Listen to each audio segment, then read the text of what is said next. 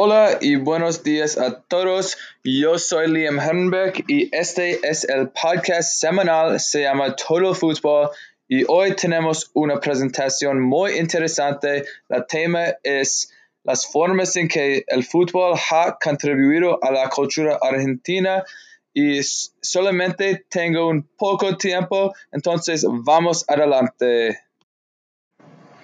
Bueno, voy a empezar con presidente Juan Perón de Argentina durante las 40.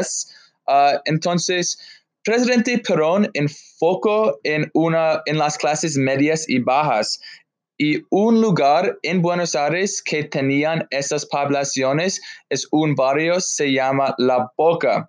Y en La Boca hay un equipo, se llama los Boca Juniors, que es, que es muy famoso en la historia de Argentina y en el mundo de fútbol también.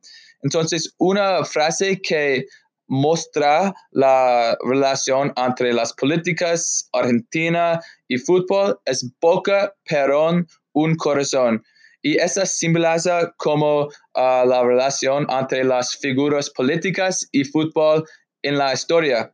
Ah, también Juan Perón usó diferentes estadios para promover una imagen positiva sobre Argentina y para promover sus uh, ideas políticas y eso es una cosa que es no común en el día presente y muestra uh, las maneras en que la cultura y el deporte son juntos.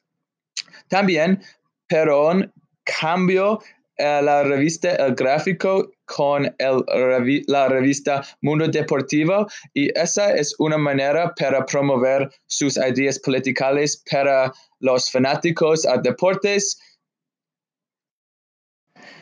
Y más tarde en la historia de fútbol en Argentina y con la cultura también, uh, fútbol se convirtió a una distracción para los, la población argentinos porque esta época se llama la Guerra Sucia y esta época fue caracterizada por la falta de derechos humanos, los desaparecidos en Argentina y había muchas personas que han muerto uh, porque el gobierno fue una junta para el militar. Entonces, en 1978, Argentina uh, tuvo uh, la Copa Mundial y la Copa Mundial es un evento muy, muy, muy común y muy felices en el mundo. Y Argentina ganó esa uh, Copa Mundial. Entonces, esto creció las formas de orgullo y nacionalismo Uh, aunque hay muchas, muchas cosas que fue horrible para la población y en general. Uh, también, uh,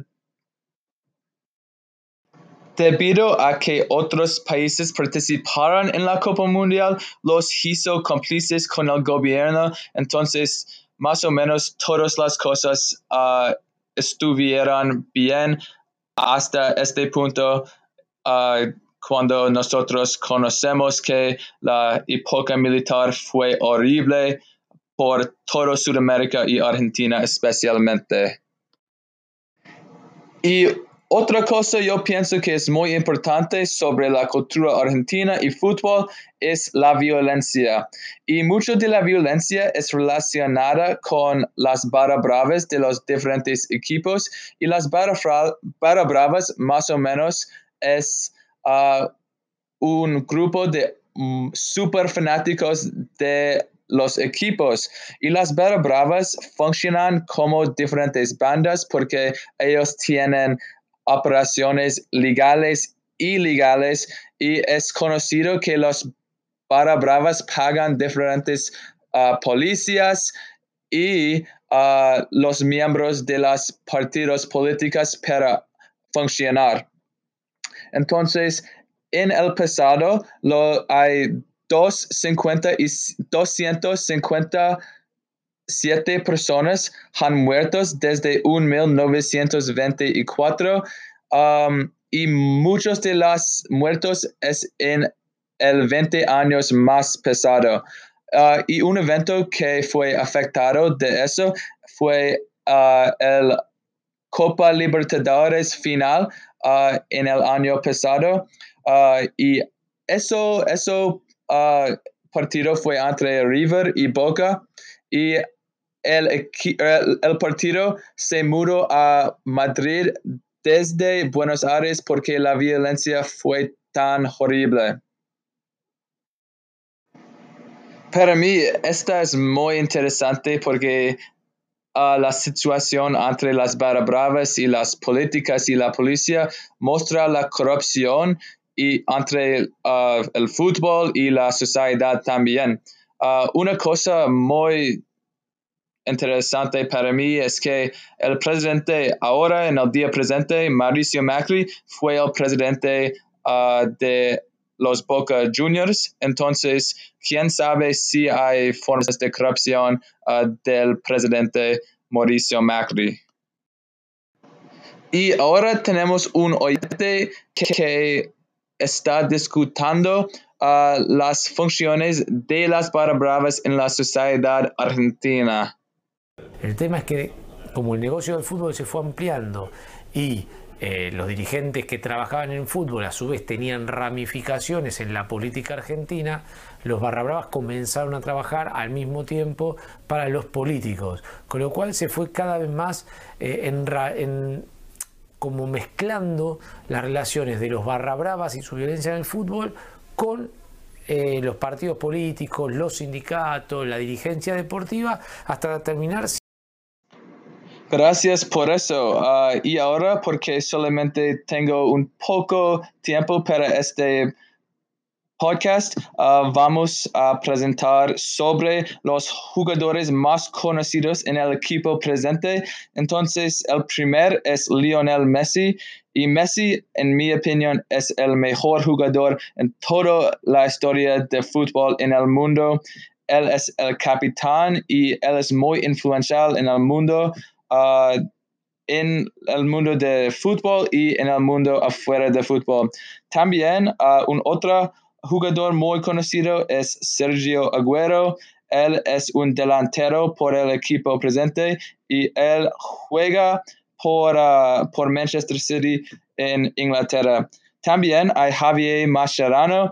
Él es una, una defensor para el equipo presente y él es más Ah, más viejo que los otros miembros y él tiene mucha experiencia ah, jugando en Europa y por Argentina también. Y un, uno, un jugador que es no como conocido como Messi, pero es muy, muy, muy buen también, ah, es Paulo Diabala.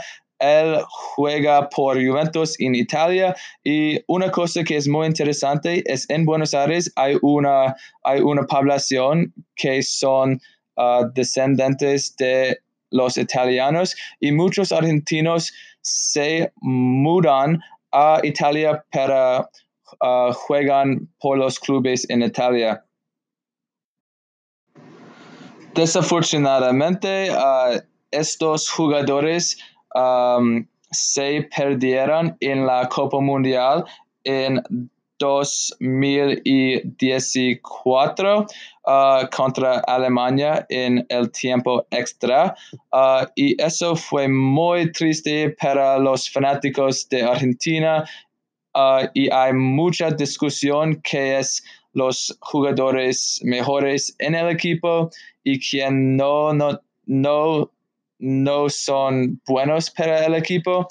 Y uh, en Argentina hay mucha, mucha, mucha um, revistas sobre eso, noticias. Entonces, la ambiente es más o menos negativo, en mi opinión.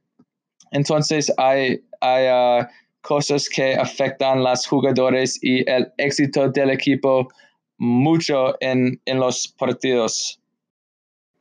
Bueno, uh, solamente tengo tiempo por todo hasta este punto. Gracias por escuchando y nos vemos en la próxima semana. Gracias.